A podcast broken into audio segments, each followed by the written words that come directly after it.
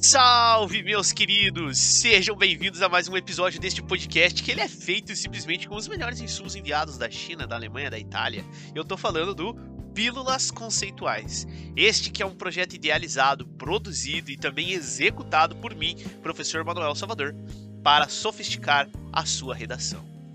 Eu tenho um convite para te fazer nesse episódio. Mas já vou avisando que você vai precisar estar tá preparado para conversar, refletir sobre um tema aí que é cabeludo, chato, polêmico, mas que tem uma boa chance de pipocar em algum processo de vestibular aí, mais para os próximos anos, na verdade. Nesse episódio nós vamos falar de CPI, que é um clássico do muitos falam, mas na verdade poucos entendem. No dia 8 de abril de 2021, o ministro do STF, Luiz Roberto Barroso, determinou a instalação da CPI da Covid-19 no Senado Federal. A Comissão Parlamentar de Inquérito tem como objetivo, galera, apurar se houve falhas por parte do governo federal no enfrentamento da pandemia. Desde então, este se tornou aí o centro das atenções da esfera política brazuca. Mas afinal, o que raios é uma CPI? Como funciona? Onde vive? Do que se alimenta? Gente, CPI é a sigla para Comissão Parlamentar de Inquérito. Consiste de uma investigação que é conduzida pelo Poder Legislativo, que transforma o próprio parlamento em uma comissão temporária para ouvir depoimentos e apurar informações relevantes de maneira direta.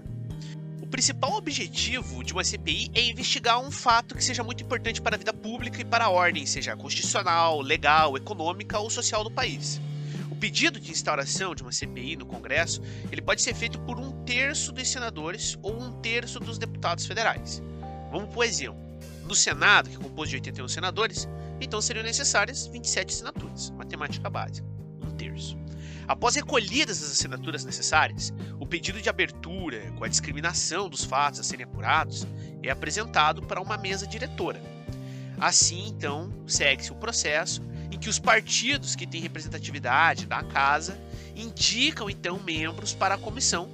Só assim, depois de todos esses passos, é feita a instalação efetiva. Os depoimentos se iniciam e, portanto, começa a, a investigação em si. Uma CPI ela dura por volta de 120 dias, mas isso pode ser prorrogado quantas vezes for preciso. Durante o inquérito, uma CPI tem o poder de convocar indiciados para depor, pode pedir quebra de sigilo, e até realizar prisão em flagrante, que nem a gente meio que viu que já aconteceu. É importante destacar que a CPI ela não julga, gente. Ela fiscaliza, ela apura, ela investiga.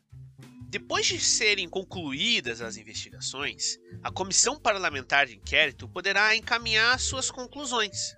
Dependendo do caso, vai ser para o Ministério Público, o Poder Executivo, o Tribunal de Contas da União ou para uma mesa diretora da Casa Legislativa, para que então seja promovido a responsabilidade civil ou criminal dos acusados. Ou seja, que aqueles ali que são sendo identificados como os culpados sejam então punidos pelo que foi apurado.